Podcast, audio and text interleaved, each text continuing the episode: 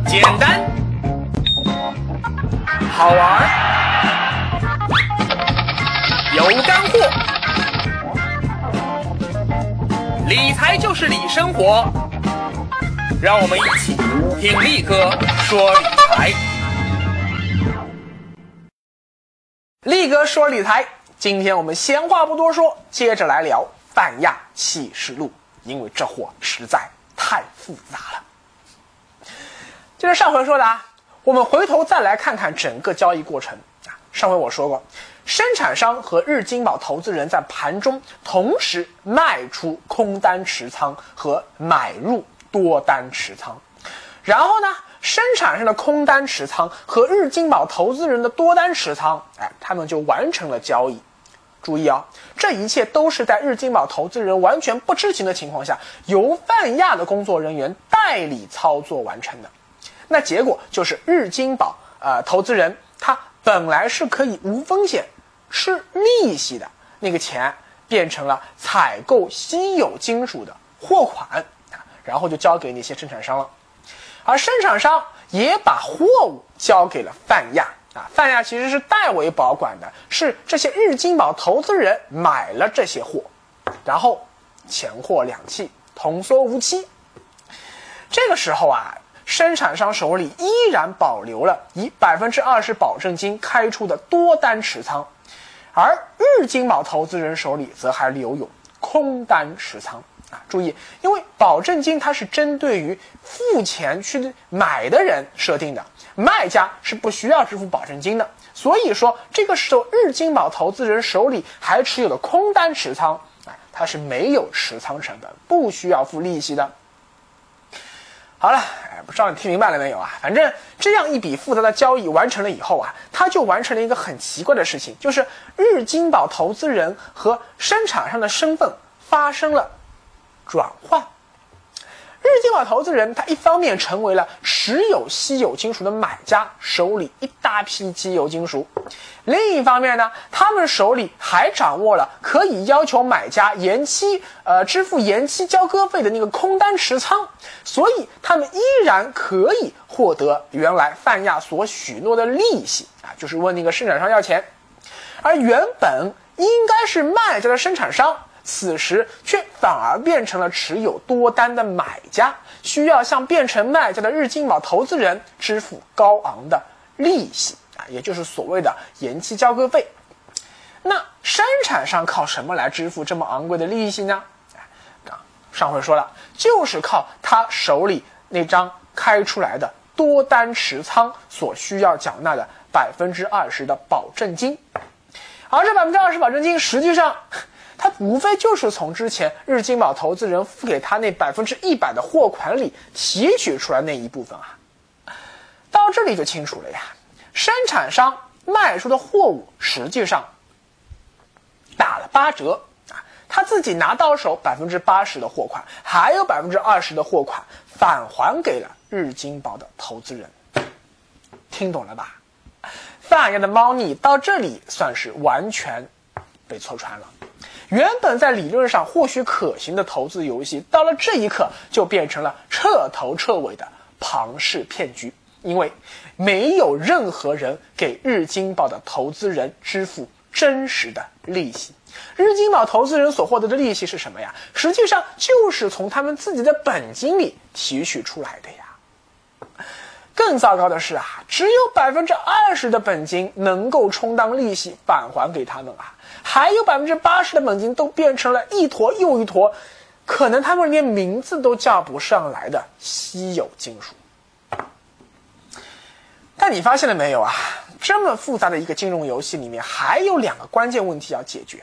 第一，生产商凭什么愿意打八折就把货物卖给你呢？还有百分之二十的货款我返还给你，我不要了。难道他是活雷锋啊？愿意做个这亏本买卖？第二。生产商返还那百分之二十的货款，只能够支付第一年百分之十八点二五的延期交割费，但是日金宝投资人是每年都要持续获得雷打不动的百分之十三点六八的利息呀。那请问，第二年以后的利息那个窟窿，范亚你怎么填呢？而泛亚真是聪明啊，他想到的解决办法很简单，就是让稀有金属价格不断的涨涨涨。我上面说了呀，泛亚建立的初衷就是为了帮助中国掌握稀有金属的国际定价权。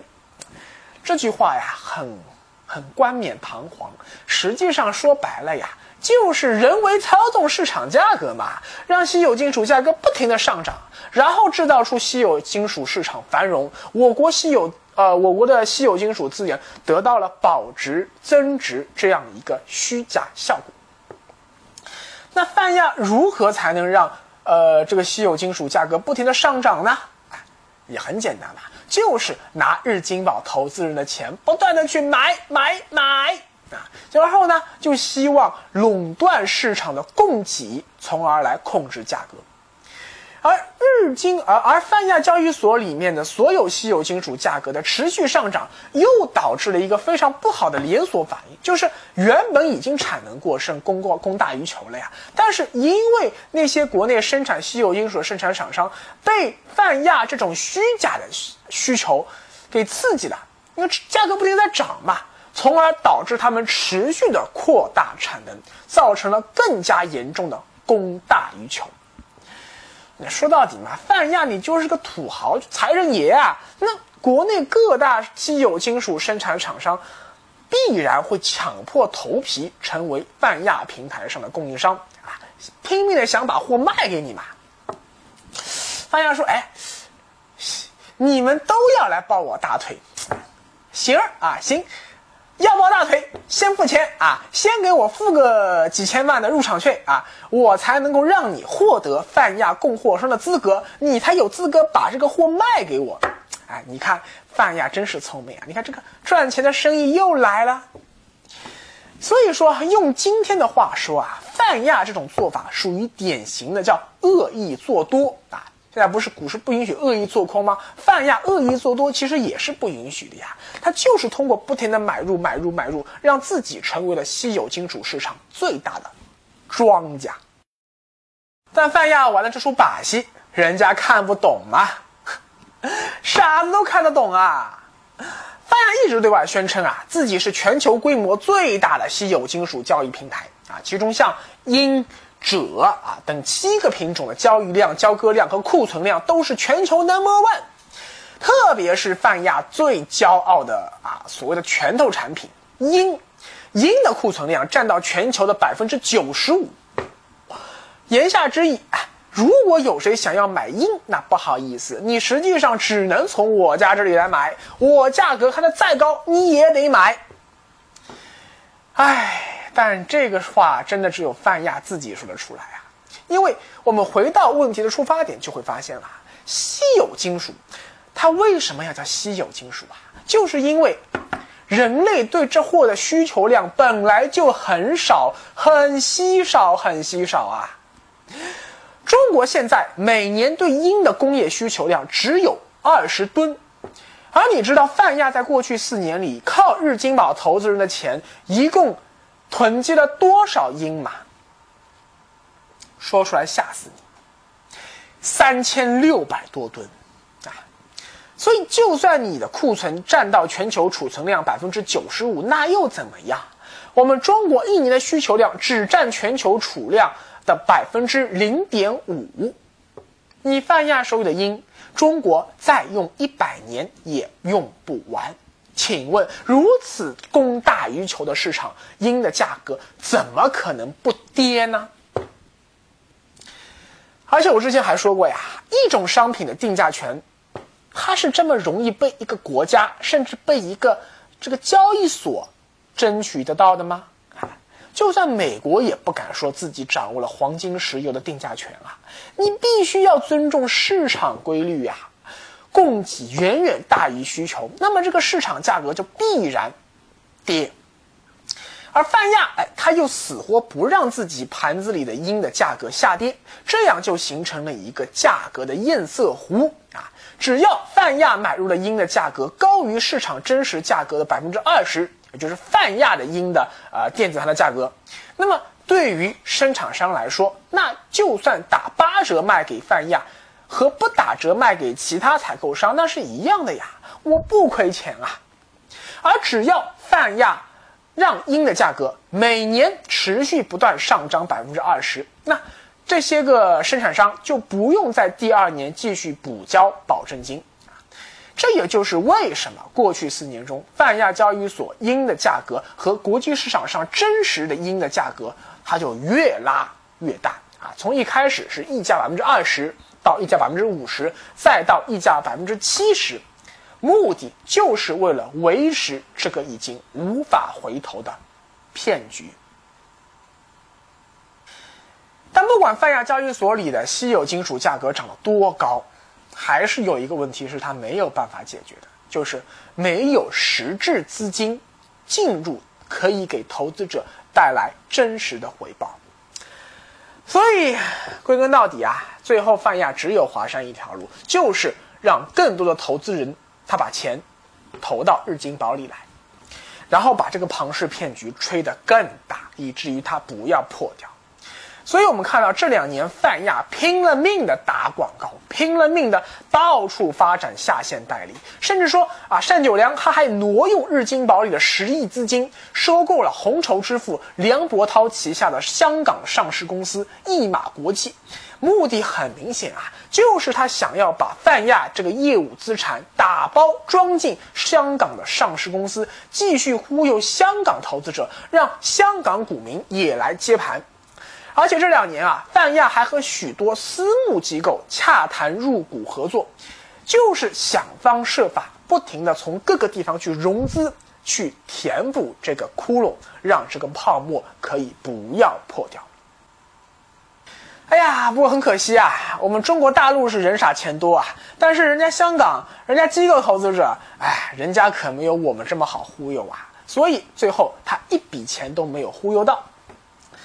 但不管怎么说啊，单九良率领的泛亚忽悠团队还是很牛逼的啊！居然就让这个骗局维持了长达四年，而最后推倒这个多米诺骨牌的那只手，就是牛市啊！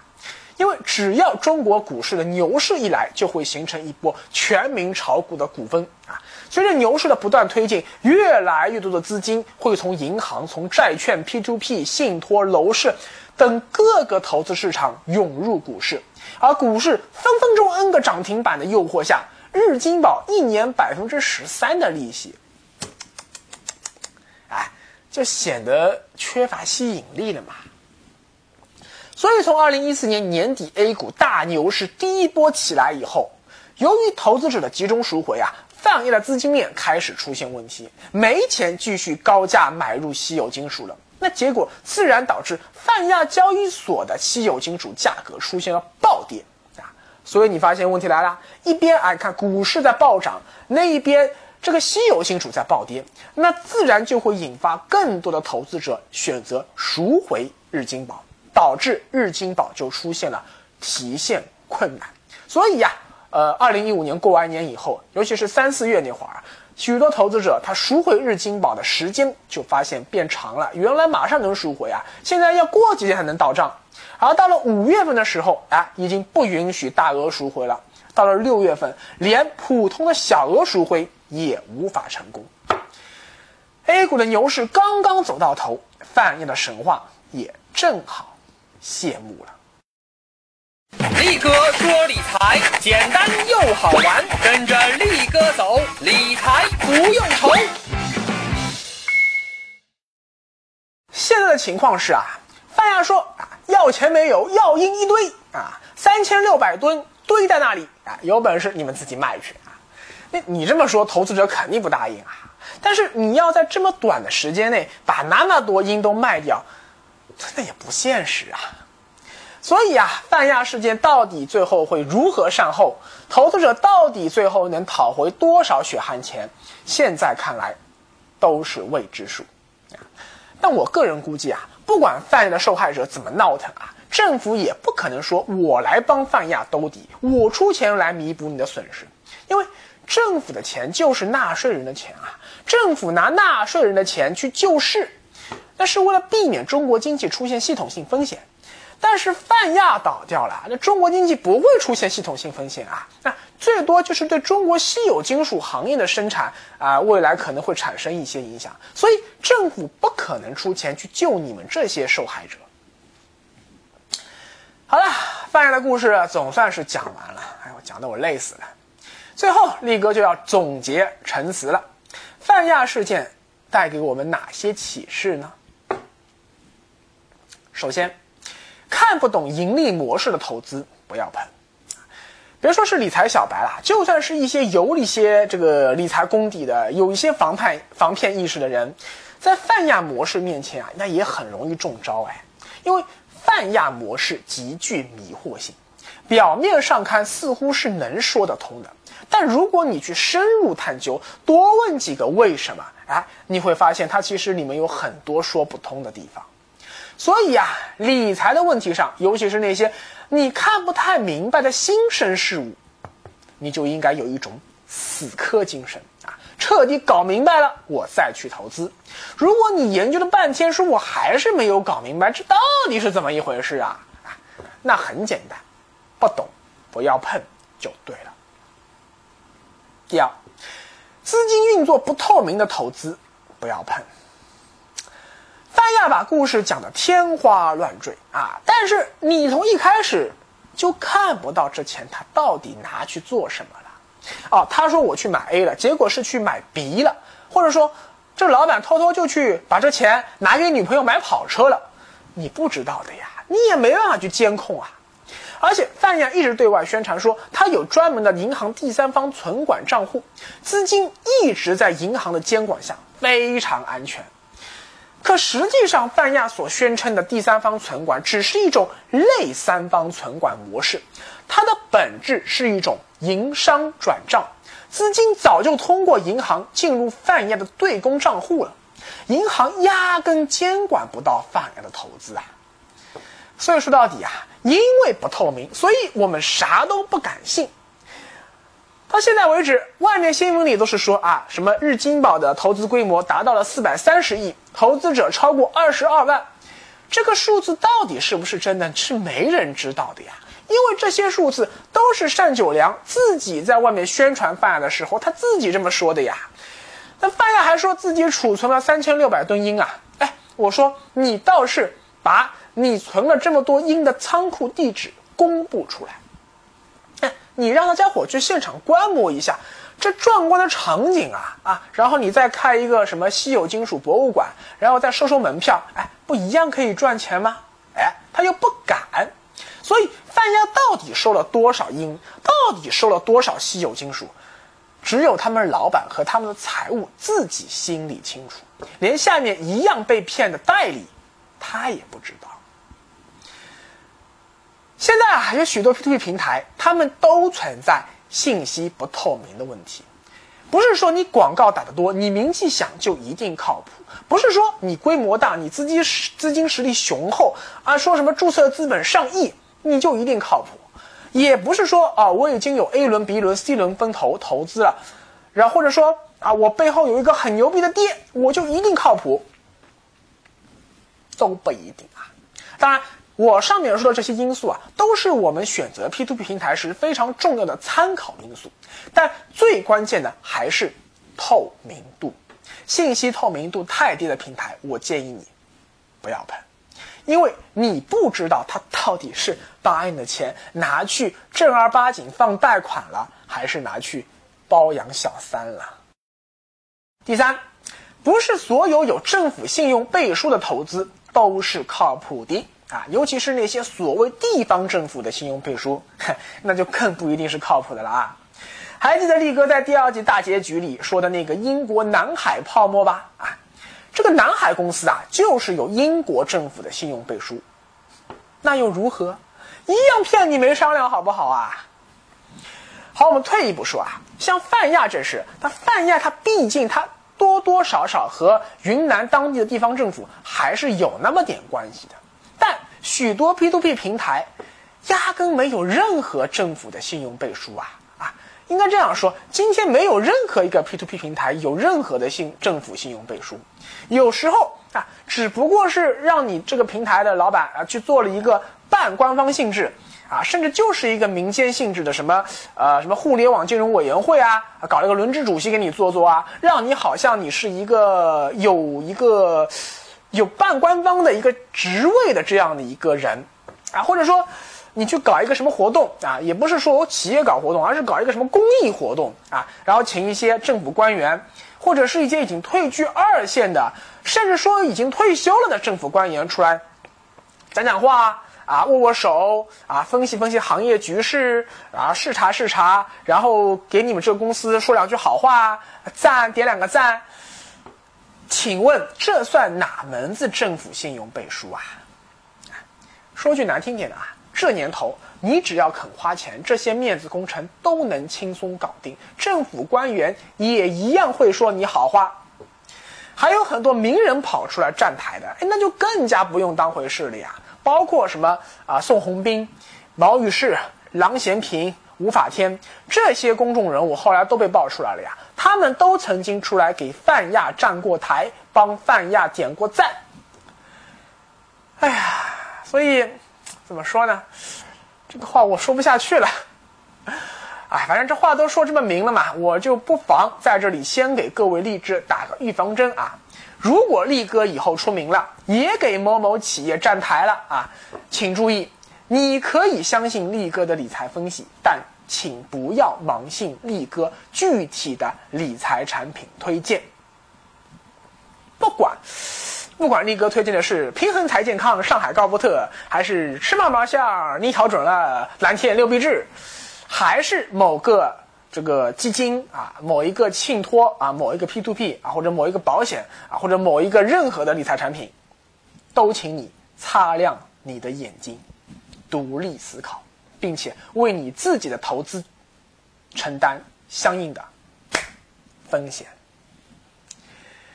第四啊。这点很重要哦！千万不要以为银行推荐的理财产品就一定是安全可靠的啊！力哥推荐的不一定可靠，银行推荐的更不一定可靠。以后力哥讲保险的时候，会专门来说说那个坑死人不偿命的保，呃，叫什么叫银保产品？因为银保产品的销售乱象，直到今天一直都在坑害无数无知的老年人啊，而。敢于在银行里面推销推荐日金宝，我觉得，这就就怎么说？就我们的银行呢真的叫是节操碎一地，好不好啊？应该这么说啊，银行的总行它是绝对不敢卖日金宝这种理财产品的，但是下面的分行和支行里的工作人员那就很难说了啊。用行话来说，叫做飞单，飞单。就是说，银行工作人员私底下偷偷诱导你去买那些个压根就不是银行可以公开代销的理财产品。